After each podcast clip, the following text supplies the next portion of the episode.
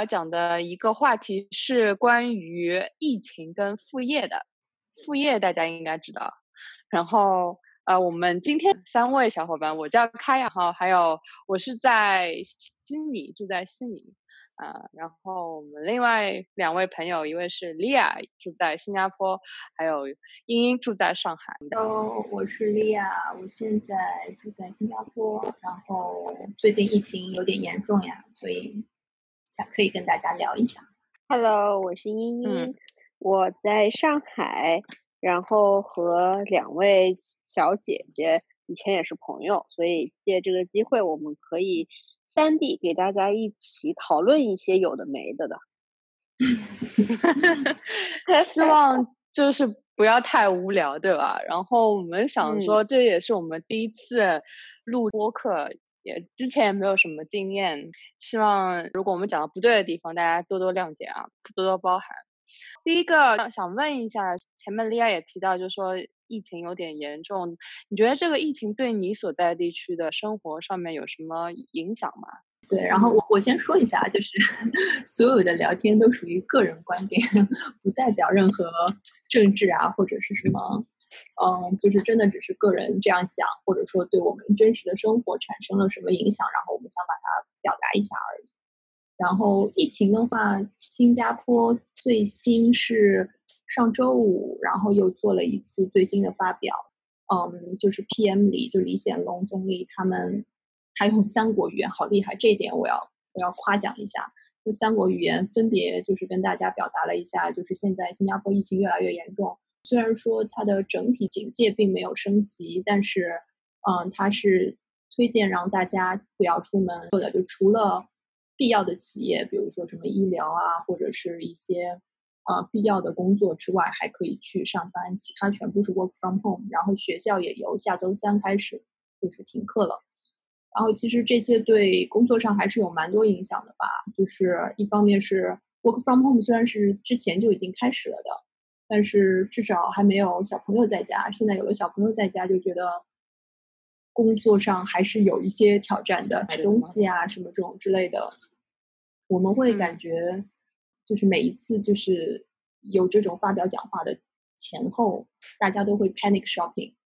然后就是超市里的东西就会一抢而光，而且也会买不到，包括一些网上购物之类的，就基本上你根本没有办法预约到任何的 delivery slots，就还挺夸张的，就基本上什么晚上十二点之前要守着手机，或者是什么早上十点钟要守着手机，然后来抢这个 slot。哇，差不多是这样子吧。就是说，对生活肯定还是有影响的，但是这个是这个是逐步升级的一个过程。嗯，哎，我想问一下英英，因为英英是在一个资讯公司工作，然后他们要面对不同的客户。嗯，现在最近好像是因为这个疫情在上海，在中国得到控制了，所以我想问，就是对于你们工作上面啊，接待客户啊这方面有没有影响？哦。其实我想说，嗯，可能我们现在已经过了那个疫情的高峰期，但是我觉得，嗯，客户呀，包括项目上，其实还是会有一定的影响的。呃，虽然说都是做中国的项目，但是你可以明显感受到，呃，客户其实他自己对明天也是有更多的不确定性了。就比如说，举个例子啊，以前。他会很自信的告诉你啊，你我要这个方向，我要这个方向。今天你听他决定的时候，就会说，哎呀，你这个方向也可以，那个方向也可以，但是他就是摇摆不定了。你明显能感受到他好像没有以前那么爽快和痛快了。我觉得，嗯，他自己所处的这个服务行业往哪里走，他自己也不知道，所以他可能他在拍板上也会有很大的不一样。呃，我觉得现在只是一个短期的影响吧。我觉得未来的三个月或者是到六个月，会可能会有更大的影响，可以更明显的看到这个疫情对我们的影响。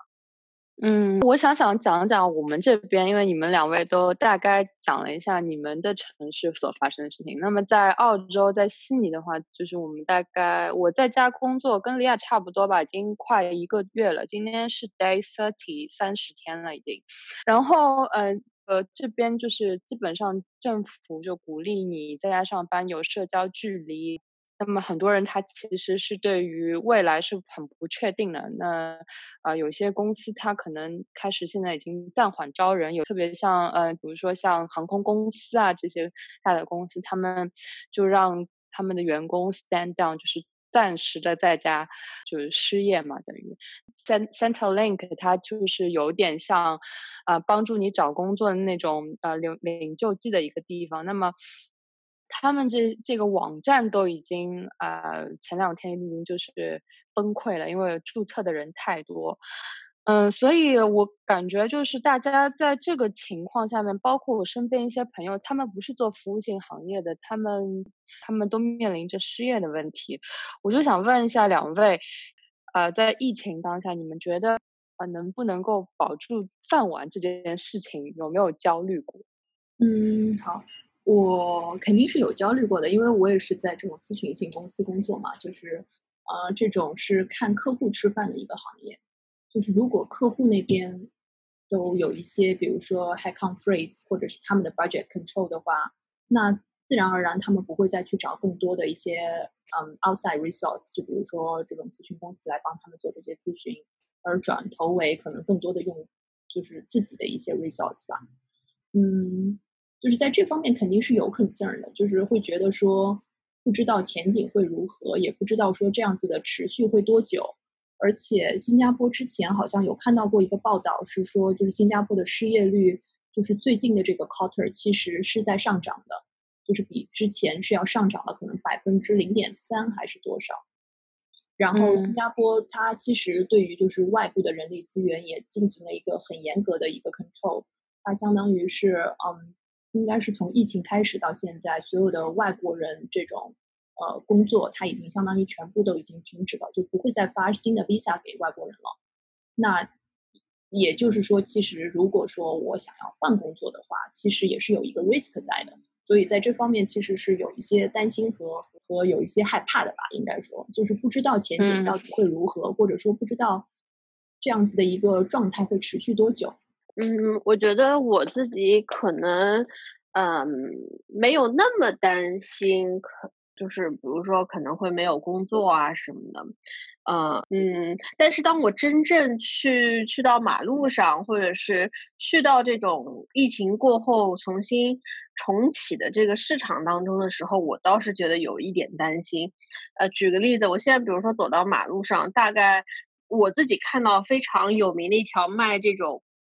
呃，什么实实体的这种小店，大概一一条街上百分之六十的店都已经招租啊、关掉啊、出租啊，反正就是呃，你能看到那个那个业态还是会有很多的不一样。所以我觉得可能我在我这个咨询这个行业，我觉得可能没有非常大的担心，因为我想到的是就是啊，因为中国的这个市场。还是相对来说比较大的，比如说一线城市可能它的有一点趋于饱和，但是这个疫情带给我们的是，我觉得像三四线城市，它对数字化的这种要求会更高嘛，所以我觉得项目肯定还是会有的。嗯，我这个倒不是特别担心，我现在是比较担心的是，如果你要去换一份比较好的工作，可能再往上想要再再有一个。呃，突破或者是跳的话，呃，相对来说，我觉得会有比较大的问题。嗯，那其实我们刚刚讲到就是担心失业的问题啊。我我讲讲我自己的感受，在这边的话，对于设计师而言，不担心会失业，但是我确实看到啊，我身边的有一些设计师他也失业了。嗯，所以说想到就是说，是不是我们应该有一个 backup plan？比如说有一个很好的朋友，他。买一个失业保险，我觉得他这个是一个 backup plan 嘛，就是他担心有一天他失业，他有一家老小要去养活怎么办？那失业保险可能是一个不错的选择。但是 对于我个人来讲，我觉得我觉得有种打小广告的感觉了，已经卖保险，但是没有没有开玩笑。嗯，我不是为保险公司工作，但是我觉得就 是，呃，有人会这么想嘛，这是一种思路。但是我我个人的思路就是说，啊，我们是不是会去做一些 side project，比如说像一些副业之类的，嗯，所以我就想问问你，你们做过副业吗？你们有一些什么样的失业的 backup plan？我其实真的在工作中的话，没有做过特别多的副业，可能也是跟我的工作的内容有关吧。就是感觉，嗯，设计师的话，好像还比较容易说接一些外面的 project 呀，或者说可能帮，嗯，比如说帮朋友，或者是帮一些什么私人企业做一些就是小的设计啊什么这种之类的。但是很少会有人说什么，呃，请你来帮我来 run 一下这个 project 这种之类，感觉还是比较少的。所以说，在可能说这个工作性质的方面上来说，比较难通过这方面来拿这个 side project。说起来的话，嗯，我之前有开过一个小的公众号，很可惜没有成功，从来没有人给过打赏，所以没有赚到钱。嗯。嗯，其他的其实也有想过吧，但是是觉得就是很多时候执行力也是一个很大的问题。就是我自己也很清楚，说其实如果你愿意放一部分的精力和时间，比如说在呃去做 YouTuber，或者说去做哪怕去做抖音，就是他他花费的时间和精力都是都是需要的，而且也需要了解市场，了解你想针对的用户之类的，也要放得开，对吧？所以就是说在这方面，我可能。自己觉得都还不是很行，所以就 就就一直就没有放手做过。嗯 嗯，副业嗯，我不知道哎，就是可能上我上班以后，我就没有太多做副业。可能在读书的时候会，呃，上班以后也就一个就是像刚刚李雅说的，可能你我的那个这个职业的工种不可能让我有一个呃和职业相关的副业。还有一个就是可能时间上会比较呃难挤出很多时间去照顾这个副业，但但是我我同意，我觉得这个时候尤其是这个疫情之下，如果有一个副业，它可以承担我不就分担我一部分的风险，还可以让我就是呃精力上不要一直专注在这个比较消极的状态，我有一个其他的事情，呃也许和我工作没有关系，可以更专注，我觉得这未尝不可能。你觉得呢，凯雅？对对，因为我们大家其实都平时工作很忙嘛，就可能闲暇的时候才会去想到做副业。那你觉得，呃，什么样的职业主业可以支撑理想副业？就我可以给你们举个例子啊，我之前听过一个朋友讲，就是他是做嗯公司前台的，就他的主业是非常悠闲的，他有大把时间，他就是在淘宝上面开那个网店嘛，卖粘纸，那个时候小贴纸，他说一个月他可以赚两万块钱，当时好像也就也要十多年前了吧，就我觉得这种工作好像感觉。就比较闲嘛，他可以支撑他的他的就是为了赚钱的这个理想嘛。嗯，我不知道你们听过有什么五花八门的，就是副业吗？嗯，我有朋友做代购啊，就是那种海外代购啊，就是其实也挺累的感觉。就是你想，就是你要去购买，然后打包，然后寄出去，对吧？然后你其实也要算它它具体它的那个差价有多少，然后运费多少，你当中能赚多少钱。就是，但是怎么说，就是要看市场吧。女性，女性对于购买化妆品也好，对于购买这种呃名牌的一些什么东西也好，就是你要是能抓住一部分市场，然后你也正好在这个比较好的地方，比如说你人正好在日本或者在韩国，然后你又有人能帮你一起协作来做这件事情的话，其实应该还是一个，还是一个不错的副业。当然，忙起来也是挺忙的。是，嗯，就是说，你如果要做这个副业，你确实得看一下，就是你的长处和你的资源都在哪哪些地方。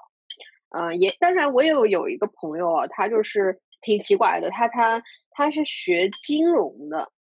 然后呢，嗯，他以前是在银行做的，后来他毅然决然辞职以后，他去做了呃时尚造型师，他去读了一个这样的。课程，然后做了时尚造型师以后，他就自己单独出来干了。然后呢，最近他又把自己这个造型师的事业又拓展了一步，他现在开了一个奶茶店。就是他，我感觉他就是感觉浑身都是不不太相关的一些事情，哎，在他身上都发生了。我觉得这个其实也也也是蛮不一样的一种思路。嗯，他现在的话。奶茶店现在刚刚可能是起步阶段，所以他还是在投入投入的时候。是用另外一个工作养他的这份工作。我觉得其实很多女生好像都有这种开个奶茶店啊、开个咖啡店啊、开个书店啊、开个花店啊之类的梦想，就都觉得说啊，我如果有钱了，或者我如果不用工作了，我就去开个叉叉店。嗯，所以你觉得就想要开店的这种这种副业，它其实也不是副业吧，就副业转主业了。作为你的话，你想去从事一门副业，什么什么是驱动你从事这门副业的一个动力啊？就有些人可能是为了赚钱嘛，有些人是为了梦想。就是从你的角度来讲，你会怎么考虑这个问题呢？是这样子的，就是当然，就像你说，要看你的主要目的是什么，到底是纯为了赚钱呢，还是纯为了呃梦想，对吧？因为你想，如果做做做微商或者做呃做海外代购，很有可能它不可能是你的梦想。当然，这个没有任何想要贬低这两个职业的意思，只是想说。我不觉得有很多人他会想说我的梦想是要做这方面的工作，但是他可能会让你赚很多钱，对吧？但是，嗯，所谓的开花店、开什么店这种之类的，并不是说，嗯，就是说一定是梦想，就是感觉上很多是因为我们经常在被人问说，哦，你如果财务自由了，你想要干什么？那那个时候就会觉得，哦，我想要一个怎么样悠闲的生活，或者是怎么样一个梦想中的一个。呃，很文艺、很清新的一个一个想法。那这种一般就跟开一个什么手磨咖啡店啊，开一个书店啊，或者开一个什么咖啡店相关。那这个梦想其实很多人可能也了解，说它并不一定能够在财务上支撑你。所以大大家大多数的想法也都是属于等我先赚一笔钱，或者说等我现在的钱能攒到一部分之后再做这件事情。哎，我觉得这个很有意思，因为我之前我跟一个朋友正好就是我们每天中午都会去喝咖啡，然后因为我们当时这个工作就是压力非常大，你要每天面对不同的 stakeholder。然后有点喘不过气，那个时候每天中午的时候，我们就觉得那个时候是最轻松的。然后他就跟我说：“他说，哎，你看那些咖啡店里面咖啡师啊，他们不用去想这些很复杂的问题，他就觉得就是说，他以后呃不工作了，不做设计师了，不做这份工作了之后，他就想要去开个店什么的。他觉得那个开店你不用动太多脑筋，对吗？”嗯，那就刚刚讲到，其实就是你想要找这个理想副业，像你说的，有些人就是为了想要去达到他的这个文艺小青年的梦想啊，或者是说有一些人就是为了赚钱。对于你来讲，你想要做一门什么样的副业？你有考虑过从事什么样方面的副业吗？其实这个挺有趣的。那个我在之前其实有过。做保险的人聊过，就当时是他想推销我做保险，但是后来我了解了一下他的公益工作之后，然后我突然发现，就是说做保险其实也可以是成为兼职的，就只要你考出一个保险师的一个像执照一样的东西，然后你只要能够花得出去，在朋友圈里经常做一些宣传，然后现在也有很多人，就像刚刚你说到有有买失业保险这些，又有很多人又想要去有了解这方面的话，因为再加上你可能本身也有一个。就是认识的人会比较有效效应，这样子就其实是是有这种可能的，但是就还是那句话，可能我我之前是因为懒，还是没有跨出这一步，而且可能那个时候会觉得说，就是一旦是不是做了做了这个兼职的话，会不会就是亲友都不愿意跟我聊天了？嗯，这个有可能的。英英呢？你呢？你有想过要做什么副业吗？我我其实有想过，是比如说像一些。嗯，投资啊什么的，嗯，我我就是不想把自己的主业，因为已经非常忙了，我再去做一个跟主业相关性非常强的事情，我就会觉得还挺累的，累心累脑。我就是想看有没有一个兴趣，或者是有一些志同道合的人，可以一起做一些这个和我的主业没啥关系的副业。其实我就有想过，我那朋友不是在开奶茶店吗？我有时候就想说，哎，那我周末可以到你奶茶店去帮帮忙啊什么的。哎，这个挺好的，去帮帮忙，体验一下生活。但我觉得我们好像现在要做的事情，就是我们其实三个人之前也聊过嘛，想要开一个这种播客 podcast，然后来试一下。我觉得对于我自己个人而言，我是很感兴趣的一个一个方面。对啊，对啊，讲讲吗？我也愿意啊，这个。我不是说了吗？之前开公众号没有红，让我很失望，所以希望这个 podcast 可以红啊。现现在像那种呃什么 YouTuber、Blogger，现在都是呃当今大学生或者是年轻人梦想职业的 Number One 哦，有人真的做过这样的研究哦。对对对，现在的零零后啊，或者是现在年轻一代，基本上都觉得就是做这方面的，就是成为网红，其实是他们梦想中的职业，而不是说科学家或者什么老师之类的了。对，其实呃，从另外一方面角度来讲，就是说大家都想要发声音嘛，而且现在这个社会已经不像我们小时候那个样子，就没有你的话语权就没有，现在就是谁都可以说话，然后。也也想说先试试看啊，OK，那嗯，我我再想问一个问题，就是说，如果你觉得，比如说你做一个 YouTube 了，就你你其实挺忙的，呃，你又有主业，又怎么样平衡主业跟副业的关系会比较好？你个人有什么样的方法吗？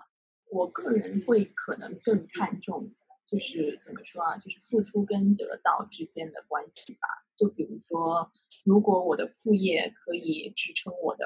生活，支撑的更多的话，那可能对我来说，主业的这个工作可能就会相对，呃，不会那么觉得重要了吧？因为老实说，也并没有觉得现在的工作是我的梦想。我我也很老实的说，我做副业还是主要还是为了钱，不是为了梦想。当然，就是说，如果做一个让自己更喜欢的副业的话，肯定会让我更有热情这样。嗯嗯嗯，是不是因为你说为了钱？因为疫情当下，就觉得大家都有一点点觉得，哎呀，我万一失业怎么办？对对对对对对。因为但是如果不是因为疫情呢？嗯，不是因为疫情，那那就是照我说的，可能就是真的是属于如果财务自由了，那我会去做什么这种之类的。我可能会考虑去做那个潜水教练。就会去学潜水，然后做潜水教练。哎，这个挺有意思的，潜水教练。你这个可以。那那潜水教练你也是副业了，不是主业，就是就是副业了。如果如果说将来对，因为这个可以做副业，就是只要我拿到相关的这个资质证书的话，是可以，就是说就是去去做 instructor。哦。那你时间安排怎么怎么安排呢？就是说周末去做潜水教练，然后平时就是上班。对啊，对啊。嗯，好的，挺好的。然后，嗯，哎，我想过我做什么副业啊？我感觉好像就我之前其实做过蛮多副业的。就就像你说的，就设计师可能设计师可能比较容易吧，因为就有很多 side project。但是我其实不是赚钱为主的，就是我也没有有些就是朋友帮忙，然后有一些可能就赚一小小赚点小钱吧。然后朋友帮忙的话，我会看那个 project。比如说，我最近有一个朋友，他是是做 developer，然后他他先生是医生，然后他们想要做一个 app，是帮助那些患慢性病的人，帮他去 track 他自己的身体状况和呃慢性病人因为一直要服药嘛，所以提醒他要吃药的一个这样的 app。然后我觉得，呃，就做这件事情的时候，我其实很有成就感，因为我觉得好像。呃，我是要帮助到那些患者的，虽然就是这个是比较间接的，但是我觉得这件事情让我感到有成就感，有成就感的事情，我愿我就更愿意去做嘛。然后，呃，在这个情况下面，其实我的工作跟我的就是我的主业跟我副业要去平衡他俩的关系，其实还蛮容易的，因为我也不是就是需要帮他这个 project 就。必须在几天内完成的这种，倒是没有，从来没有碰到过需要就是非常的去考虑到周转于主业跟副业的时间的关系啊，所以好像我自问自答的话，我就好像觉得我没有这个，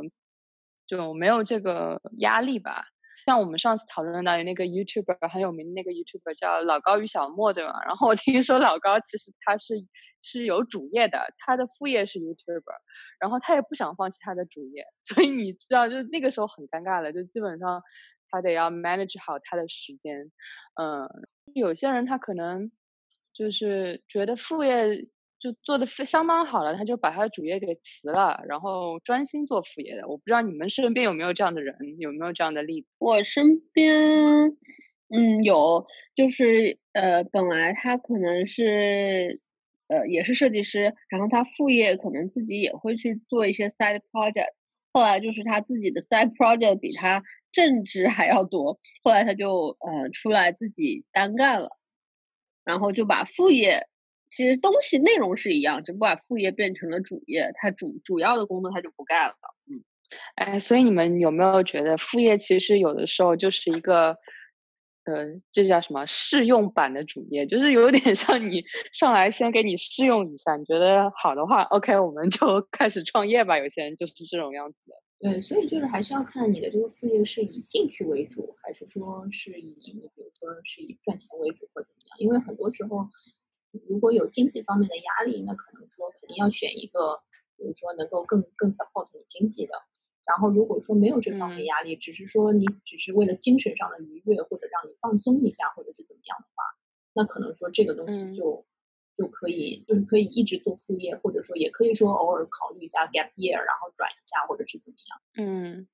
我觉得今年好像呃，因为疫情的影响嘛，就是说嗯，基本上大家都在家里面上班，其实对工作上面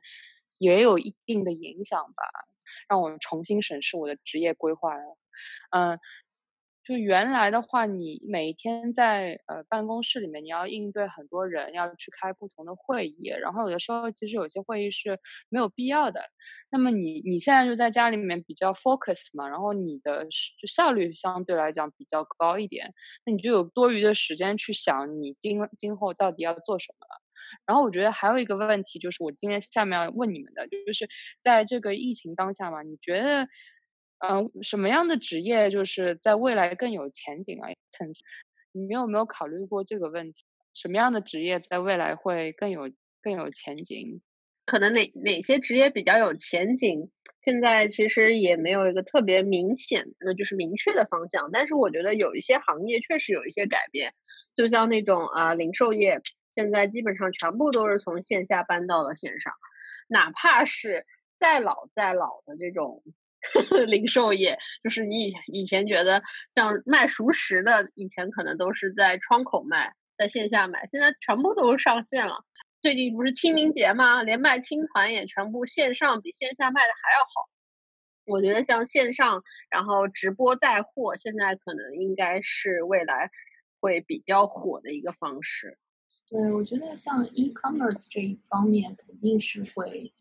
嗯，相对越来越发展的越好吧。毕竟在这次的冲击下面，感觉除了他们可能需要更多的运送员 delivery guy 的话，其他他们其实只是说他们的货物可能卖得更好了，或者说只有缺货的可能，并没有可能说是什么啊卖不出去啊之类的。反倒是实体商店肯定现在是门可罗雀了。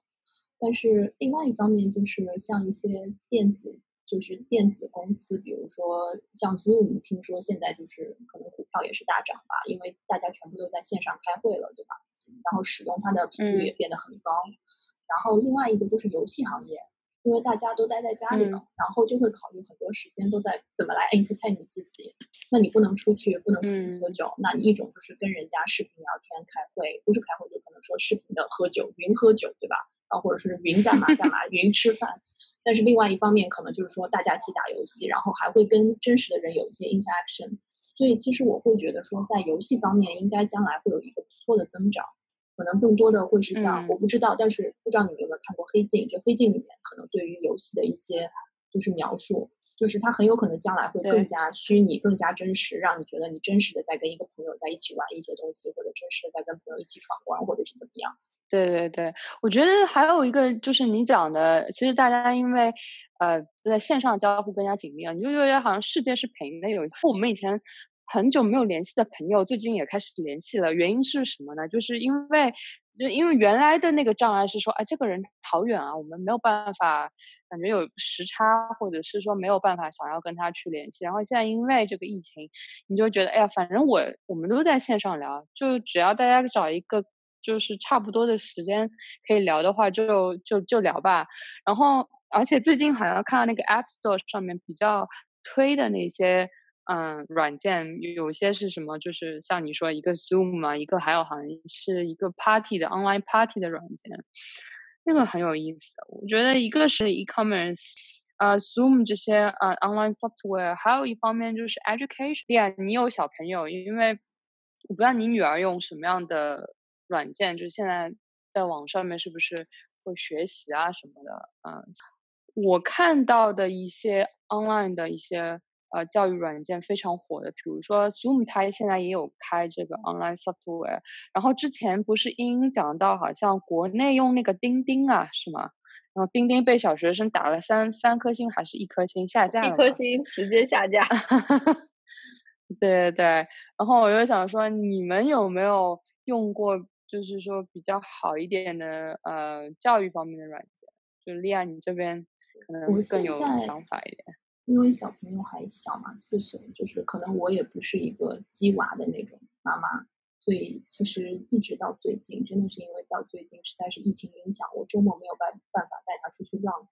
本身周末都会带他出去各种，嗯，去公园啊，或者是去博物馆啊，或者去什么图书馆之类的地方玩。但是现在考虑到还是比较危险的嘛，就只能让他待在家里。那就只能想各种各样的东西。然后有去听过两节试听课，一节是英语相关的，就是他是那种。一对四的小朋友，然后老师会跟你用英语说一些对话，然后可能包含一些游戏啊，然后有一些 interaction，小朋友只要在 iPad 上进行一些操作，然后跟老师对话就可以。另外一节是什么思维的一些课程。嗯，总体上来说，这种课程的话，就是我我并不觉得它是一个非常有效的教育方式，它更多的是为了解放爸妈而产生的。就是让爸妈觉得说，哦，我又给小孩子上课了，然后这个课可以帮我家小孩锻炼到哪里哪里。就是，但是对小孩来说，他们更多的是觉得，哦，我在玩游戏，我好开心。但是也有好处啦，就是我家小朋友可能听我的话听的不如听老师的话听的这样。我因为就是说，之前我看我一个朋友，他昨天跟我讲，他是学舞蹈的嘛，然后就说原来在悉尼这边学的舞蹈老师可能就这几个，然后你的选择范围很小。然后现在因为就是世界是平了的嘛，然后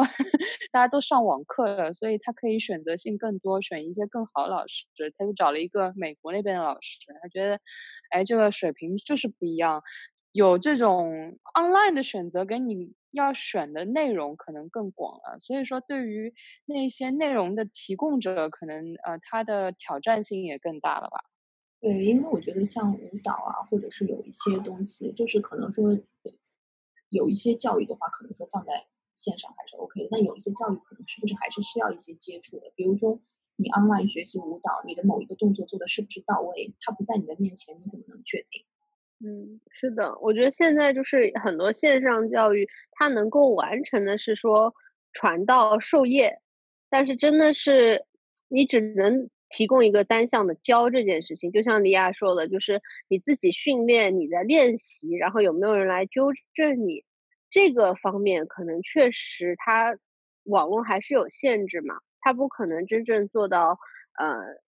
有有有老师可以当面看到你，然后去纠正你这样子。就像你那个朋友说的，就是他现在可能选择性更多了。那这是建立在他有一定的舞蹈基础上，哎，他觉得这个老师可能我可以选到世界各国的老师教的可能也很好。但是他自自己这个训练的时候，可能也没有一个人可以帮助他，让他自己更上一个台阶，就有点听的很多，但是可能也输出不出来。我觉得这个是未来这种教教育软件的一些呃机会点。然后我们之前讲过，其实未来的一些就是技术上的趋势，就是有些人可能用 VR 啊什么的，然后你戴一个眼镜啊，你就可以身临其境感受那个老师就在你身边，你知道吗？那我觉得如果是这样子的话，会还蛮有意思的。嗯，好，那就谢谢大家，感谢唐瑶的主持。Thank Thank